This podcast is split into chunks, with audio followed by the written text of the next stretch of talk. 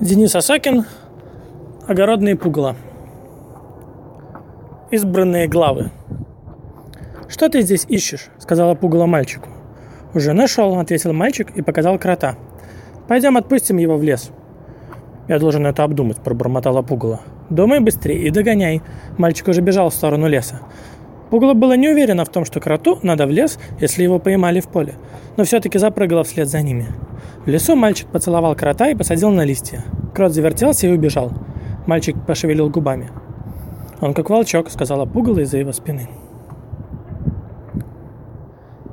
«На-ка, выпей яблочного сидра», — сказал студент Пугалу. Студент был сильно пьян, он уже выпил всю водку и принялся за вино. Пугало не отвечала. «Ты что, не хочешь?» – удивился студент. Поставил на землю бутылку и пошел сорвать чего-нибудь с грядок. Были сумерки, почти ночь. Он там все истоптал, сорвал петрушку и морковные ботвы. Долго сидел на земле, потерял фуражку. Шарил обратную дорогу к скамейке, вернулся в темноте. Увидел пугало, заругался. «Ты почему отказался со мной пить? Видишь, как я один напился?» «А ты почему без фуражки?» – спросила пугало. «Я ее, видимо, потерял». «Ну ладно, давай выпьем твое вино, а потом поищем фуражку».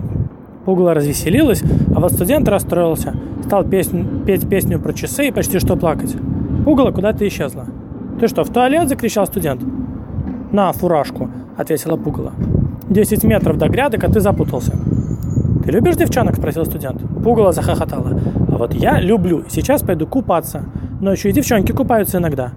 «Не утони, не потеряй фуражку снова», – сказала Пугало уходящему вниз по холму студенту.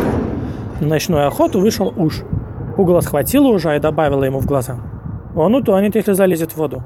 Но, скорее всего, по дороге уснет.